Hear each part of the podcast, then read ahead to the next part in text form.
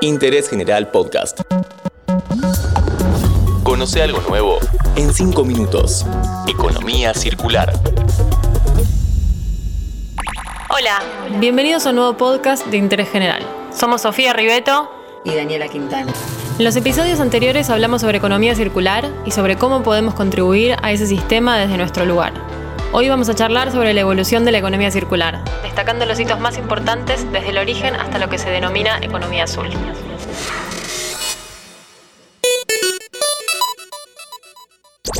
El concepto de economía circular tiene orígenes múltiples y no se remonta a una única fecha o a un único autor.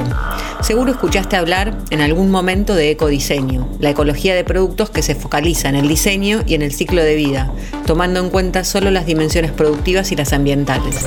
En cambio, en la actualidad, se considera también la dimensión social. A este concepto integrador se lo denomina sustentabilidad.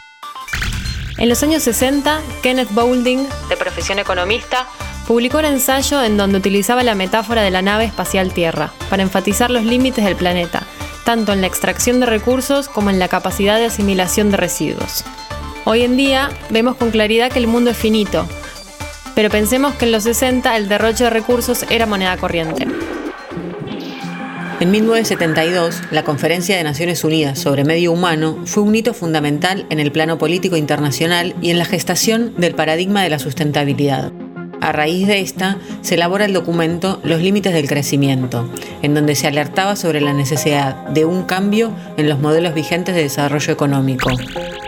A finales de la década del 70 se redactó el texto Trabajos para Mañana, el potencial de sustituir mano de obra por energía, en donde se delineó la visión de una economía en espiral. Ah, estos fueron los primeros indicios de la economía circular, ¿no?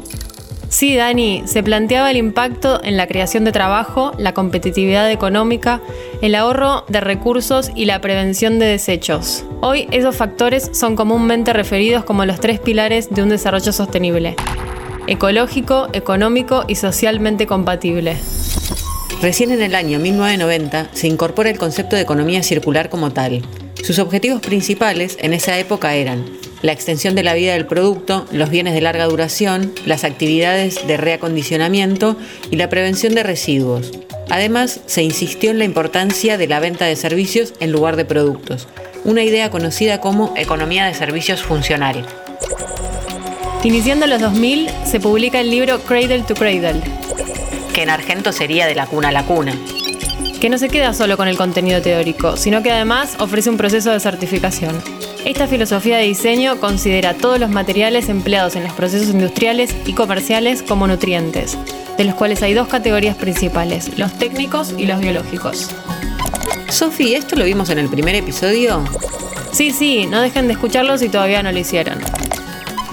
Por otro lado, tenemos la economía azul, que es un movimiento de código abierto que reúne una serie de casos prácticos recopilados en un manifiesto, en donde proclaman que, utilizando los recursos disponibles en los sistemas en cascada, los residuos de un producto deberían convertirse en la entrada para crear un nuevo flujo de materiales, insistiendo en soluciones que están determinadas por su entorno local y las características físicas y ecológicas.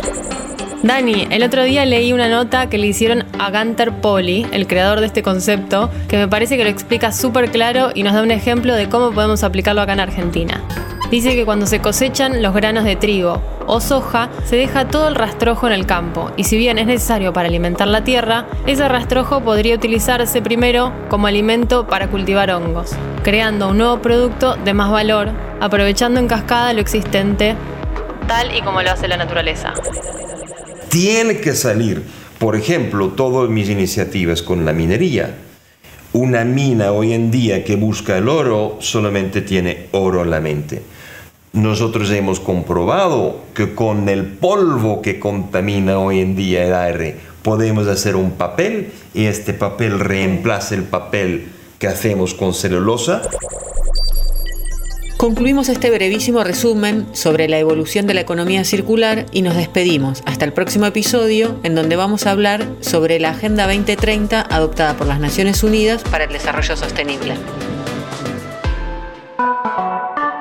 Seguí a Interés General en Spotify y escucha nuestros podcasts nuevos todos los días.